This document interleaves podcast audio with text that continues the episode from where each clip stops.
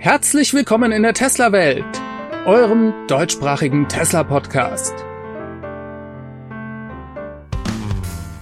Hier die Themen. Zweite Generation der 4680er Zellen, Model Y mit Heckantrieb für Europa und Starlink auf Kreuzfahrtschiffen und dem Smartphone.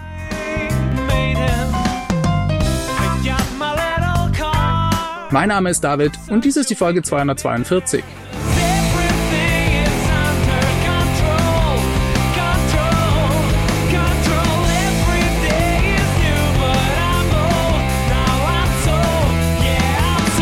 Ja, hallo und herzlich willkommen zurück zu einer neuen Ausgabe der Tesla Welt. Wir haben große News heute, denn es gibt ein neues, ein günstigeres Model Y bei uns in Europa zu kaufen. Tesla führt das heckgetriebene Model Y mit einer geringeren Reichweite bei uns ein. Sozusagen ein Standard Range, auch wenn das heute bei Tesla ja nicht mehr Standard Range heißt. Dazu hat Tesla den Konfigurator geändert. Dort taucht dieses neue Modell ab jetzt auf. Wir schauen da gleich mal rein. Als allererstes fallen hier die Lieferzeiten aus. Denn dieses neue Fahrzeug, das kann man bereits ab Dezember 2022 bekommen. Tesla gibt hier eine Lieferzeitspanne zwischen Dezember 22 und Februar 23 an. Also sehr kurze Lieferzeiten und hier wird Tesla dadurch auch schon einigen anderen Autoherstellern was voraus haben. Vor dem Preis sollten wir noch über die Spezifikationen reden, denn das neue heckgetriebene Model Y, das kommt mit 455 Kilometern Reichweite nach dem WLTP-Zyklus. 217 kmh kann es schnell fahren und die 0 auf 100 schafft es in 6,9 Sekunden. Was die Reichweite angeht, da hat mich der Konfigurator doch tatsächlich zunächst erstmal verwirrt, weil in manchen Ländern stand dort 430 und ich wurde dann erst auf Twitter darauf hingewiesen, dass dies durch die unterschiedlichen Felgen kommt. Das macht natürlich Sinn, wenn ihr 20 Zoll Felgen auf euer Model Y habt, dann kommt ihr nicht ganz so weit wie mit den 19 Zoll Felgen und das steht hier eben im Konfigurator drin. Also dann 430 mit den 20 Zoll Felgen und 455 Kilometer Reichweite mit den 19 Zoll Felgen. Reden wir über den Preis, denn das ist natürlich auch höchst spannend. Durch das neue heckgetriebene Model Y sinkt der Einstiegspreis bei diesem Fahrzeug auf 54.000 Euro hierzulande. Die Performance-Version und die Long-Range-Variante, die haben denselben Preis wie vorher. Und ich finde sehr spannend, das Ganze jetzt mal mit dem Model 3 zu vergleichen. Schauen wir uns das mal an. Ihr könnt also sehen, dass das hinterradgetriebene Model 3 bei 50.000 Euro losgeht. 4.000 Euro mehr muss man also für ein hinterradgetriebenes Model Y hinblättern. Das ist der Unterschied bei der Einstiegsvariante. Beim Long Range schaut es schon wieder anders aus, denn da ist nämlich das Model Y jetzt günstiger als das Model 3. 57.000 für das Model Y und 59.500 Euro für das Model 3 mit dem großen Akku. Dafür ist dann das Performance Model 3 wieder ein bisschen günstiger als das Performance Model Y. Interessante Preisstrukturen und ja, jetzt haben wir ja nicht nur deutsche Hörer, deswegen schauen wir uns auch mal die Situation in Österreich und in der Schweiz an. In Österreich ist ja das hinterradgetriebene Model 3 deutlich teurer als in Deutschland und das liegt jetzt tatsächlich gleich auf mit dem Model Y.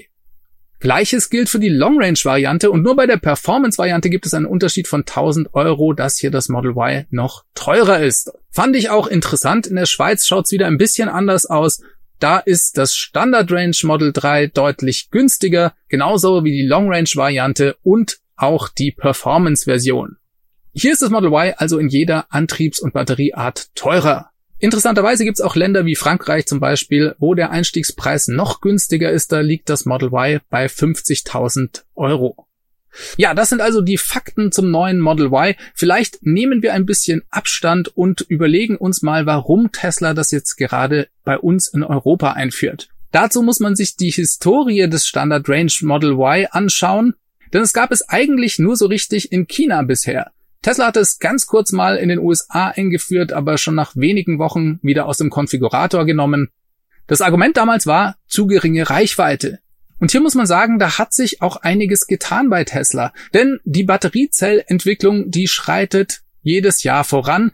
Die Energiedichten werden immer höher und deswegen gibt es auch immer mehr Reichweite. Das heißt, tatsächlich liegt die Reichweite beim Standard Range Model Y inzwischen sehr viel höher als bei der ursprünglichen Variante in den USA.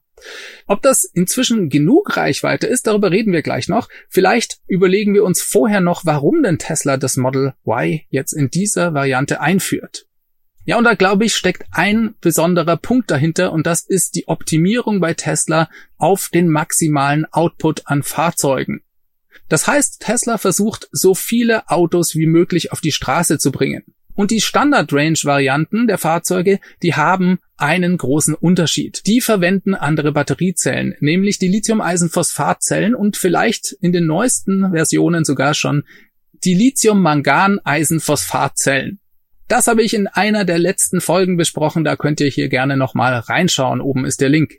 Ja, und der Clou bei dieser anderen Zellchemie ist, dass sie eine andere Lieferkette hat. In diesen Zellen steckt weder Nickel noch Kobalt. Und das macht das Sourcing deutlich einfacher und Tesla kann quasi parallel von Batteriezellherstellern verschiedene Batteriezellchemien kaufen. Die Lithium-Eisenphosphatzellen, die sind auch etwas sicherer, die brennen nicht ganz so schnell, haben allerdings auch eine geringere Energiedichte eben und sind dadurch etwas schwerer. Dann hat Tesla in der Gigafactory in Shanghai gerade die Kapazität massiv erhöht. Sie können also dort sehr viel mehr Fahrzeuge monatlich bauen und wenn die Batteriezellzulieferer die entsprechenden Zellen Tesla zur Verfügung stellen können, dann macht es eben Sinn, auch solch eine Variante einzuführen, denn insgesamt wird Tesla dadurch mehr Fahrzeuge bauen. Jetzt hat das aber noch andere Vorteile. Tesla kann nämlich das Model Y günstiger produzieren als das Model 3. Das heißt, sie verkaufen ein teureres Fahrzeug in Deutschland, von dem sie sehr viel mehr herstellen können und das sie weniger kostet. Deutlich profitabler für Tesla. Das sind meines Erachtens die Gründe für die Einführung dieser Variante. Ja, jetzt kommt natürlich die große Frage, braucht's diese Variante und ist das genügend Reichweite? Das kann im Prinzip nur jeder für sich selbst beantworten. Ich persönlich glaube, ja, das reicht vollkommen. Mein Model 3 ist jetzt 14 Monate alt. Ich habe damit 35.000 Kilometer gefahren und das hatte, als ich es gekauft habe, ungefähr die gleiche WLTP-Reichweite. 449 Kilometer waren das. Das Model Y hat vom Formfaktor her einen Nachteil gegenüber dem Model 3, weil es einfach ein bisschen ineffizienter ist. Es ist halt ein SUV. Trotzdem hat sich bei der Batteriezellentwicklung so viel getan, dass die jetzt schon nur 14 Monate gleich aufliegen. Und in der Praxis heißt das einfach zwei bis zweieinhalb Stunden Autobahn fahren und dann kurz laden. Und die Fahrzeuge, die laden so schnell, dass das eigentlich nicht mehr großartig ins Gewicht fällt. Es kommt aber eben auch immer auf den Use Case an. Für mich funktioniert das super, andere, die vielleicht im Außendienst unterwegs sind, die wollen die größere Reichweite haben und der Aufpreis ist ja auch gar nicht so hoch mit 3000 Euro. Wenn wir mal von den 430 Kilometern mit den 20 Zöllern ausgehen, dann ist der Unterschied ungefähr 100 Kilometer Reichweite im WLTP-Zyklus. Das sind in der Realität vielleicht, keine Ahnung, 60 Kilometer auf der Autobahn. Kommt eben drauf an, wie ihr fahrt. Aber das kann eventuell schon ein bisschen mehr Komfort bringen. Für mich persönlich wäre vielleicht sogar die Beschleunigung noch das wichtigere Argument, denn 6,9 Sekunden, das ist schon ein bisschen langsam, wenn man Tesla gewohnt ist. Und die Long Range Variante, die kommt eben auf 5,0. Würde mir persönlich, glaube ich, mehr Spaß machen im Alltag. Ja, wird denn diese neue Variante jetzt auch in Berlin gefertigt werden? Definitiv. Das wird kommen, vielleicht jetzt noch nicht sofort, aber selbstverständlich wird Tesla, wenn Berlin mal richtig läuft, auch dort diese Variante herstellen. Ja, und wenn wir bereits von Berlin sprechen, dann sollten wir auch noch auf ein paar Gerüchte eingehen, die diese Woche durchs Netz gegangen sind. Und ich meine, diese Gerüchte kamen zuerst einmal von Tesla Mac, die haben sich da auf interne Quellen bei Tesla bezogen und sagten, dass die Produktion in der Giga Berlin inzwischen schon bei 2000 Fahrzeugen pro Woche liege. Eine dritte Schicht, die soll dann ab Oktober starten und auch neue Farben werden im Paint Shop produziert. Dafür gab es wohl zwei Quellen und dann hat aber Drive Tesla Canada dem Ganzen widersprochen und gesagt, das stimmt so überhaupt nicht. Tesla sei immer noch bei 1300 Autos pro Woche. Die dritte Schicht, die starte auch nicht im Oktober, sondern erst im Dezember und es werden auch noch nicht alle Farben produziert, denn die sind auch noch gar nicht alle getestet worden. Ja, was ist die Wahrheit? Wir wissen es überhaupt nicht, denn beide sagen, sie haben interne Quellen und wir wissen natürlich nicht, wie verlässlich die sind. Ich persönlich bin immer etwas konservativer und freue mich dann eher im Nachhinein, wenn sich herausstellt, dass Tesla doch schon mehr Fahrzeuge produziert. Zumindest was die Farben angeht, sollten wir das dann sehr bald schon auf Drohnenvideos sehen können. Wie schnell der Production Ramp bei Tesla in Berlin vonstatten geht, das ist auch insgesamt gar nicht so wichtig, finde ich. Es ist nur wichtig, dass es vorangeht. Da habe ich zum Abschluss für euch noch einen tollen Tweet, der kommt diesmal von Martin Wiecker, das ist der Investors Relation Chef bei Tesla und der hatte einen Börsenanalysten zu Besuch in der Giga Berlin und er twitterte darüber, ich habe Pierre Ferragut, so heißt der Analyst, durch die Giga Berlin geführt. Ja, und nachdem er dann das Model Y Performance gefahren ist, da sagte er mir, Martin, das ist ja gebaut wie ein deutsches Premium-Fahrzeug. Und ich sagte dann, Pierre, das ist ein deutsches Premium-Fahrzeug. Ja, das fasst es für mich super zusammen. Ich bin begeistert, dass die Giga Berlin am Hochlaufen ist. Und ich hoffe, dass wir schon bald noch sehr viel mehr Fahrzeuge daraus sehen werden. Es gab bahnbrechende News zum Thema SpaceX und darüber wollen wir reden, denn indirekt betrifft das durchaus Tesla. Elon, der hypte das Ganze schon im Vorfeld und sagte, wir haben großartige News zusammen in einer Ankündigung und einem Livestream zusammen mit T-Mobile durchaus interessant. Und dann kam auch tatsächlich der Livestream und es wurde tatsächlich sehr spannend. Denn SpaceX geht eine Partnerschaft mit T-Mobile ein. Es geht um nichts Geringeres als die weißen Flecken auf der Mobilfunknetzkarte abzudecken. Und zwar weltweit. Und das ist durchaus bahnbrechend. Man kennt das ja vor allem in Deutschland. Ihr seid irgendwo unterwegs und plötzlich reißt die Verbindung ab, weil es doch noch sehr viele Funklöcher gibt. Hier reden wir aber erstmal mit einer Partnerschaft zwischen SpaceX und T-Mobile. Das heißt, das betrifft erstmal nur den amerikanischen Markt. T-Mobile ist ja die amerikanische Tochter von der deutschen Telekom. Ja, und der T-Mobile CEO, der hat dazu getwittert und sagte, diese Partnerschaft, das ist das Ende mobiler Funklöcher. Es wird mit bestehenden Handys funktionieren und die Beta-Phase beginnt bereits 2023. Darüber müssen wir reden. Zu Beginn des Events da wurden erstmal Videos von Leuten gezeigt, die oft in ganz verlassenen Gegenden unterwegs sind und die sagten, na ja, ein bisschen reißt die Angst immer mit, denn man kann uns nicht erreichen und wir können auch niemanden erreichen. Wenn uns was passiert, sind wir sozusagen in großer Gefahr. Man kann sich das in den USA besonders gut vorstellen. Dort gibt es ja Wüsten, die Everglades und große Berge und so weiter und ganz viele Orte, wo es einfach kein Mobilfunknetz gibt.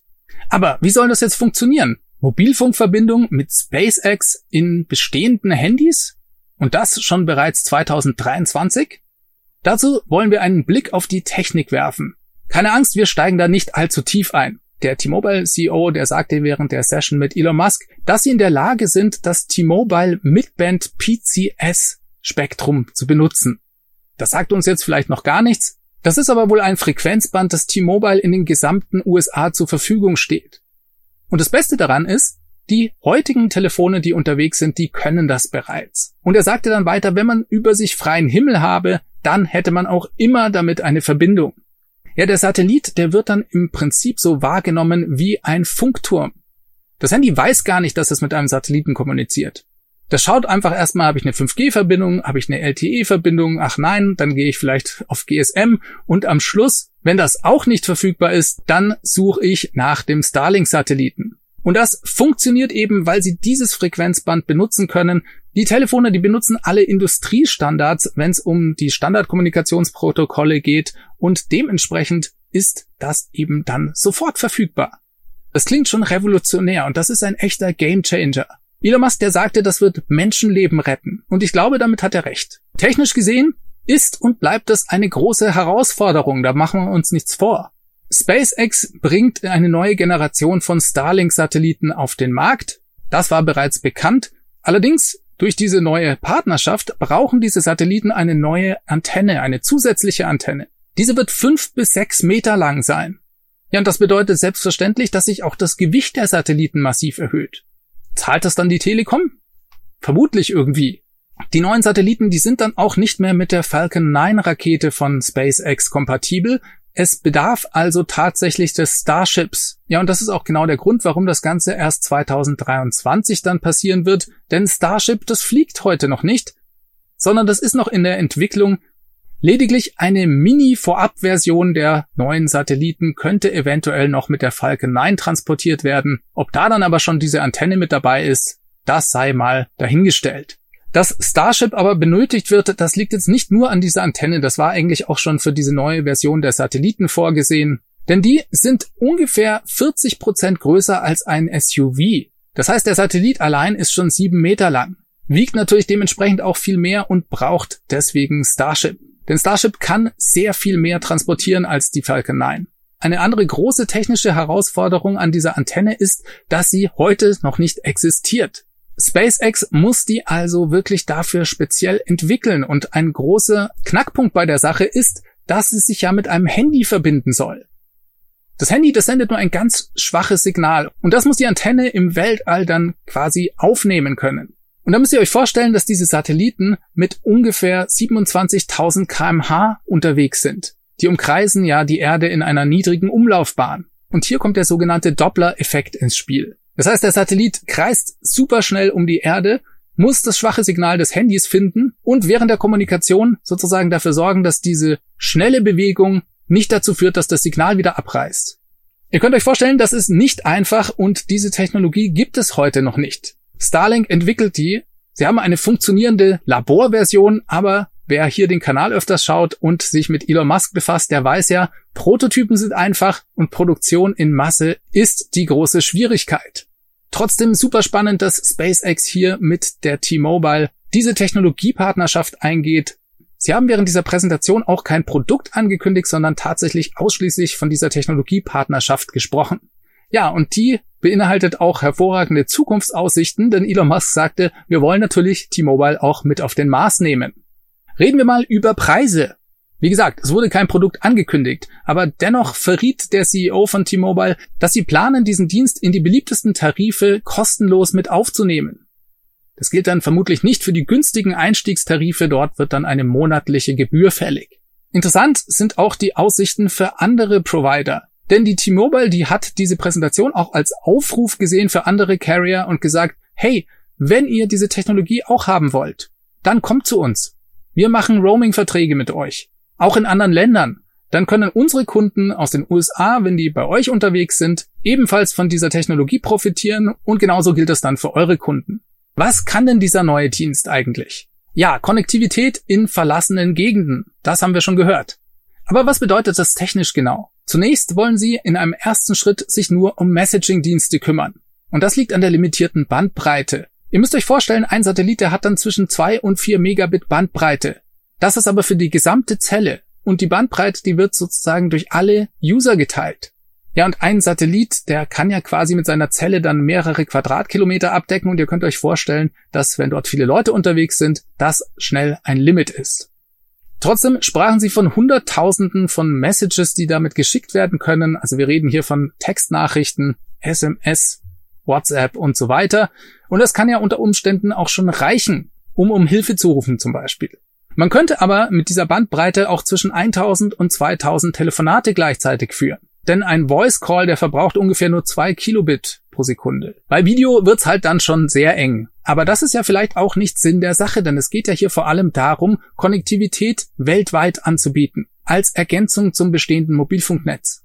Und daher ist diese Partnerschaft mit SpaceX schon ziemlich genial, auch für beide Partner finde ich, denn SpaceX hätte diese Integration in Mobiltelefone längst nicht so schnell hinbekommen ohne einen Partner wie T-Mobile. Und für T-Mobile ist das natürlich ein fantastisches Alleinstellungsmerkmal. Die sind jetzt der coole Provider, der mit SpaceX eines Tages ein Mobilfunkangebot auf dem Mars haben wird. Naja, und die anderen, die können halt Roaming-Partner werden. Also ein ziemlich guter strategischer Schachzug, würde ich sagen. Und ein echter Gamechanger im Mobilfunkgeschäft.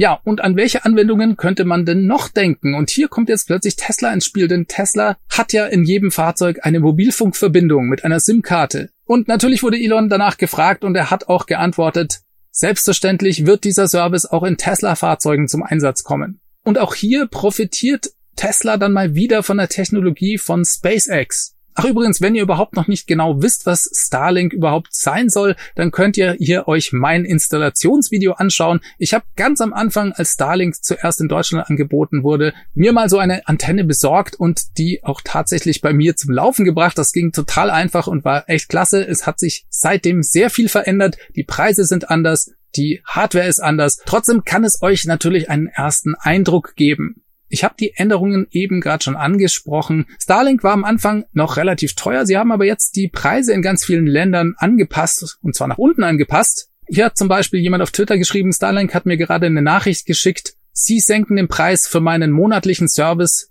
Bisher waren das 108 Euro, jetzt werden es nur noch 70 Euro sein. Das ist ziemlich cool. Vielen Dank an SpaceX. Und ein Twitter-User namens Virtually Nathan, der hat dazu einen Google Doc gemacht und die ganzen Preise in einer Tabelle verglichen. Und hier ist schön zu sehen, dass in Dutzenden von Ländern SpaceX tatsächlich den Preis für Starlink um zum Teil mehr als 50 Prozent gesenkt hat.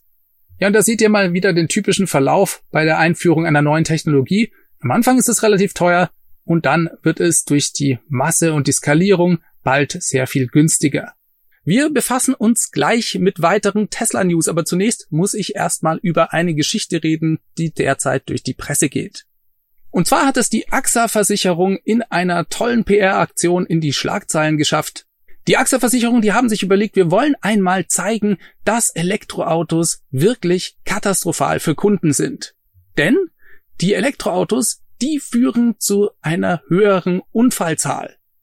Und jetzt kommt auch gleich die Begründung. Das liegt am höheren Drehmoment. Ihr habt ja im Elektroauto mehr Leistung direkt am Anfang, wenn ihr aufs Gas drückt. Und das können natürlich die armen Kunden nicht handeln und die fliegen dann reihenweise sofort von der Straße und verunfallen.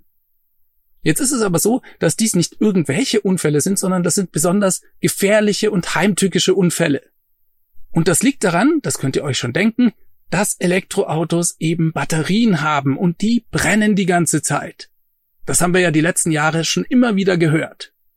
Um dies mal zu beweisen, hat die AXA-Versicherung sich einen tollen Crashtest überlegt. Dafür haben sie sich nicht irgendein Elektroauto ausgesucht, nein, sie haben ein Tesla Model S genommen. Ist ja schließlich auch der Marktführer. Sie haben aber nicht etwa ein neues aktuelles Fahrzeug genommen, sondern ein Model S noch vor dem Facelift, das heißt, das ist mindestens sechs Jahre alt. Und dann hat sich die AXA-Versicherung Folgendes überlegt. Wenn wir so einen Crashtest durchführen, dann kommt es zu einem höchst gefährlichen Batteriebrand und das können wir wiederum auf keinen Fall unseren Gästen zumuten. Moment mal, bei einem Crashtest Gäste? Schon ein bisschen komisch, oder? Aber na gut. Eine tolle Lösung war schnell gefunden, die Batterie wurde einfach ausgebaut. Dass dies die Steifigkeit des Fahrzeugs und den Schwerpunkt verändert, war erstmal egal. Das führte aber zu einem weiteren Problem. Ohne Batterie lässt sich eben auch sehr schlecht ein Batteriefeuer erzeugen. Aber auch dafür hat die AXA eine tolle Lösung gefunden. Sie haben einfach jede Menge Pyrotechnik ins Fahrzeug gepackt. Und dann haben sie das Fahrzeug über eine Rampe gezogen, damit es spektakulär auf dem Dach landet. Die Pyrotechnik ist abgefeuert worden und es gab einen wunderschönen Batteriebrand.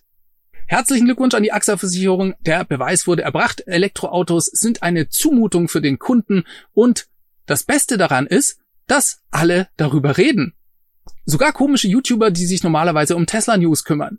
Das Problem ist nur, dass viele Leute diese Headlines lesen und dann der AXA-Versicherung vielleicht Glauben schenken. Und dadurch fühle auch ich mich dann gezwungen, darüber zu berichten, auch wenn ich eigentlich das Thema sehr langweilig finde. Schauen wir uns mal einen Bericht dazu von 24auto.de an. Die haben darüber Folgendes geschrieben. Der angebliche Crashtest der AXA-Versicherung entpuppt sich zunehmend als Showveranstaltung ohne echten Erkenntnisgewinn. Wie das Unternehmen auf Anfrage von 24auto.de einräumte, befanden sich in den getesteten Fahrzeugen gar keine Akkus. Laut Pressestelle wäre die Demonstration eines Batteriebrandes aufgrund der anwesenden Gäste zu gefährlich gewesen. Mit derselben Argumentation hätte die Versicherung auch das Feuer eines getesteten Tesla Model S mit Pyrotechnik selbst entzündet. Naja, am Ende hätte das Ding ja vielleicht gar nicht gebrannt, das wäre ja auch richtig schade gewesen. Und jetzt kommt noch ein interessanter Punkt in dem Bericht. Sie sagen nämlich, dass die Behauptung der AXA-Versicherung auch im Widerspruch zu anderen Tests steht. Sogar der elektroautoskeptische ADAC, der kommt hier zu einem ganz anderen Ergebnis. Der ADAC sagt, dass aktuelle E-Autos überhaupt keine Nachteile haben. Im Gegenteil, sie haben sogar Vorteile bei der Sicherheit. Zitat, so urteilte der ADAC nach entsprechenden Crashfahrten in seinem Technikzentrum in Landsberg am Lech keines der aktuellen Elektroautos ist bislang bei einem Crashtest negativ aufgefallen. Im Vergleich mit herkömmlich angetriebenen Pkw ist die Sicherheit von Elektroautos wegen der optimierten Crashstruktur im Fahrzeug oft sogar besser. Der ADAC kommt also zum Schluss, dass Elektroautos sicherer sind als Verbrenner. Und ich kann euch auch nochmal erklären, warum das so ist. Das liegt maßgeblich an drei folgenden Punkten. Erstens, es gibt keinen Verbrennungsmotor mehr unter der Motorhaube. Die Elektromotoren sitzen ja auf den Achsen. Und das hat zur Folge, dass ihr im E-Auto eine echte Knautschzone haben könnt. Diese kann bei einem Frontalaufprall dann die meiste Energie aufnehmen. Und da könnt ihr euch vielleicht an den Physikunterricht in der Schule zurückerinnern. Was passiert denn eigentlich, wenn eine feste Masse, wie zum Beispiel ein Motorblock, Energie von außen zugeführt bekommt? Genau richtig, der gibt die Energie einfach weiter. Das heißt, im Auto mit Verbrennungsmotor wird die Energie nicht so gut aufgenommen von der Knautschzone, sondern der Motor blockiert das Ganze und wird im schlimmsten Fall in die Fahrerkabine geschoben und erschlägt euch einfach. Das habt ihr im E-Auto nicht. Zweiter Punkt, der niedrigere Schwerpunkt. Das liegt an der Batterie, die ist ja unten im Fahrzeug. Dadurch liegen E-Autos deutlich besser auf der Straße und sie können auch nicht so leicht umkippen. Dazu gibt's eindrucksvolles Videomaterial von Tests von Model X oder auch Model Y. Zusätzlich bietet das Battery Pack auch eine feste Struktur im Fahrzeug, das heißt, selbst beim Seitenaufprall seid ihr da besser geschützt.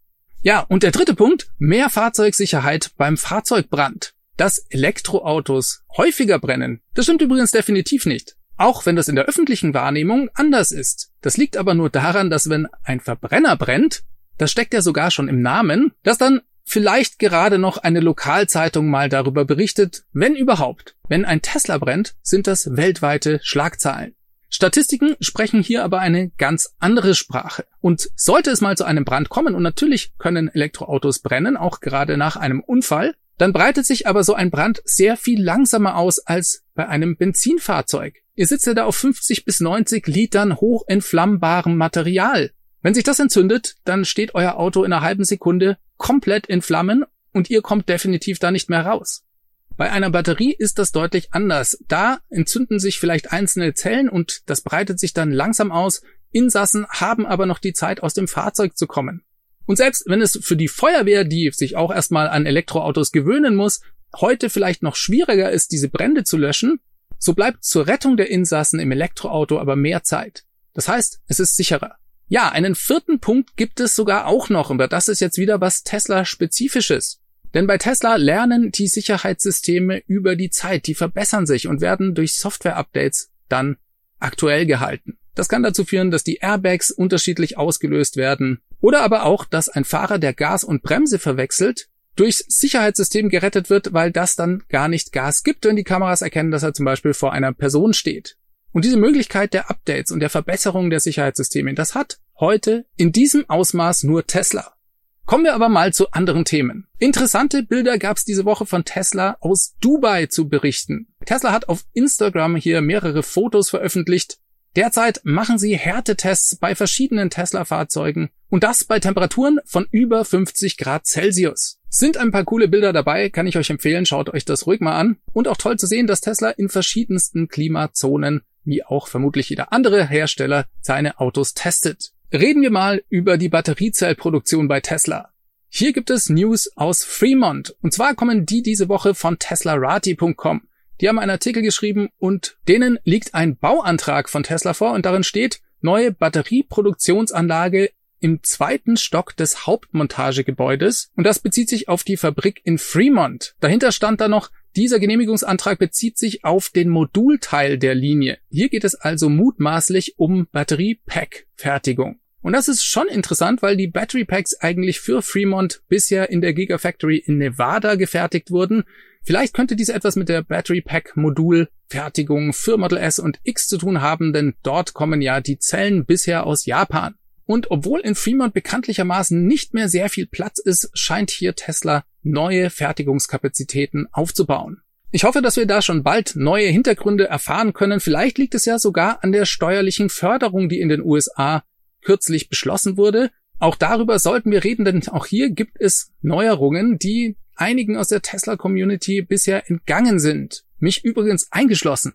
Und zwar möchte die USA unter allen Umständen Batteriezellproduktion in die USA holen. Und nicht nur das, sondern auch die gesamte Supply Chain, also die Lieferkette, soll in die USA wandern, denn die Abhängigkeit zu China muss aus US-Sicht um jeden Preis verringert werden. Und das spiegelt sich in massiven Förderungen in dem kürzlich beschlossenen Gesetz wieder. Da steht zum Beispiel drin, dass es für die Batteriezellproduktion pro Kilowattstunde 35 Dollar geben soll. Wer seine Packs auch noch selber baut, der bekommt dann nochmal 10 Dollar pro Kilowattstunde obendrauf. Wenn man also wie Tesla Packs und Zellen selbst herstellt, dann bekommt man pro Kilowattstunde 45 Dollar. Zusätzlich will die US-Regierung auch noch 10% der Kosten bei den Rohstoffmaterialien wie Lithium, Kobalt, Nickel und so weiter oben drauflegen, insofern die Aufbereitung dieser auch in den USA stattfindet. Und hier liegt ein massives Potenzial für Tesla. Ihr müsst euch Folgendes vorstellen. Tesla hat mit dem Battery Day die eigene Batteriezellproduktion angekündigt. Das macht Tesla nicht aus Spaß, sondern um die Kosten zu senken. Und zwar langfristig um 50 Prozent. Jetzt sind die genauen Produktionskosten bei Tesla nicht bekannt. Laut Schätzungen liegen die vielleicht bei 100 Dollar pro Kilowattstunde. Ob das auf Zelllevel oder Packlevel ist, darüber kann man jetzt streiten. Sind wir mal ein bisschen konservativ und sagen, Sie können langfristig die Kosten auf 60 Dollar senken. Wenn Sie dann noch 45 Dollar vom Staat dafür bekommen, ist das eine massive Förderung. Einfach allein prozentual gesehen. Und wenn man sich das mal für ein Pack beim Model Y ausrechnet, zum Beispiel mit 82 Kilowattstunden, dann kommt ihr auf 3690 Dollar Förderung für das Pack und das Modul. Beim Semi-Truck wäre das noch viel krasser. Wenn der tatsächlich 1000 Kilowattstunden Battery Pack hat, dann wären das 45.000 Dollar. Und dann kommt ja noch die Förderung für den Endkunden mit obendrauf. 7.500 Steuererleichterung gibt's da nochmal für jeden Privatkunden. Beim Semi-Truck könnten es sogar bis zu 40.000 Dollar sein. Eine vollkommen irre Förderung und Wahnsinnsaussichten für Tesla die sicherlich in dieser Form damit gar nicht so gerechnet haben. Elon Musk ist ja eigentlich gegen Subventionierung von Elektroautos. Bei der Subventionierung der Batteriezellproduktion, da schaut es vielleicht anders aus, das weiß ich nicht. Also, ein unglaubliches Potenzial für Tesla durch diese hohe Förderung in den USA. Die läuft bis 2030, das muss man sich auch mal vorstellen. Es gibt übrigens noch eine Sonderregelung, das ist noch nicht so ganz klar, wie die sich dann auswirken wird, aber es scheint so zu sein, dass man die Zellen tatsächlich an jemanden verkaufen muss oder in ein Auto einbauen muss, das dann verkauft wird. Das könnte unter Umständen wieder Auswirkungen auf Tesla haben, denn diese könnten ja Semi-Trucks, aber auch Megapacks, vor allem wenn man an die Energiebranche denkt, selbst verwenden. Robotaxis natürlich auch. Ich glaube, da ist aber der Impact nicht so groß, denn die werden eines Tages durch ihren Betrieb sehr viel mehr einspielen als durch den Verkauf. Bleiben wir mal beim spannenden Thema Batteriezellen. Es gab diese Woche ein interessantes Video von einem YouTube-Channel namens Cleaner Watt. Den Link dazu findet ihr unten in der Beschreibung. Kann ich euch nur empfehlen, wenn ihr Englisch sprecht. Das ist sehr schön erklärt. CleanerBot beruft sich auf interne Quellen bei Tesla und redet von einer zweiten Generation der 4680er Zellen, an der Tesla bereits arbeiten soll. Das ist sogar in aktuellen Videos von Tesla zu sehen. Man kann da sehen, dass die Unterseite der Batteriezelle inzwischen schon anders ausschaut als noch zu Beginn. Darüber kann man spekulieren, dass dies zu verbesserten Eigenschaften der Batteriezelle führen wird. Wie hoch die genau ausfallen, das weiß natürlich kein Mensch heute, sondern darüber kann man, wie gesagt, nur spekulieren. Tesla soll aber auch an einer neuen Maschine arbeiten. Ein Team von 20 Ingenieuren soll bei Tesla hier den Prozess verbessern. Dadurch sollen drei der Produktionsschnitte zukünftig von nur einer Maschine erledigt werden. Hier geht es im ersten Schritt um die Lasereinschnitte, die in die Kupferfolie gemacht werden. Dann wird das Ganze ja aufgewickelt und letzten Endes kommen die Stromabnehmer dran, die werden dran geschweißt. Diese drei Schritte sollen in Zukunft in einer Maschine stattfinden. Und ja, Tesla baut diese Maschinen selbst, denn diese Technologie existiert bisher noch nicht. Die Maschinen zur Fertigung der 4680er Zellen, die kann man nicht kaufen, zumindest nicht alle. Und Tesla muss hier eben einen großen Teil selbst abdecken. Laut CleanerWatt werden in Cato das ist ja die erste Batteriezellproduktionslinie von Tesla, rund fünf Prozent der Kapazität dafür benutzt, diese zweite Generation der Zellen herzustellen. Ich werte dies als sehr positives Zeichen, denn es zeigt mal wieder, wie schnell es bei Tesla vorangeht, wie schnell Tesla die Iterationen der Produktionsprozesse durchführt und neue Verbesserungen direkt in die Produktion einfließen lässt. So, dann habe ich noch einen kleinen Nachtrag für euch, denn ich habe euch ja berichtet, dass vor kurzem Analysten von der Börse durch die Gigafactory in Berlin begleitet wurden. Und da sind jetzt inzwischen ein paar mehr Details rausgekommen. Zum Beispiel gab es Äußerungen von einem Herrn Rossner von der Deutschen Bank. Der war im Anschluss an die Besichtigung sehr positiv eingestellt, hat gleich mal sein Preisziel für Tesla erhöht und hat unter anderem nochmal bestätigt, dass derzeit in der Fabrik mit nur zwei Schichten gearbeitet wird.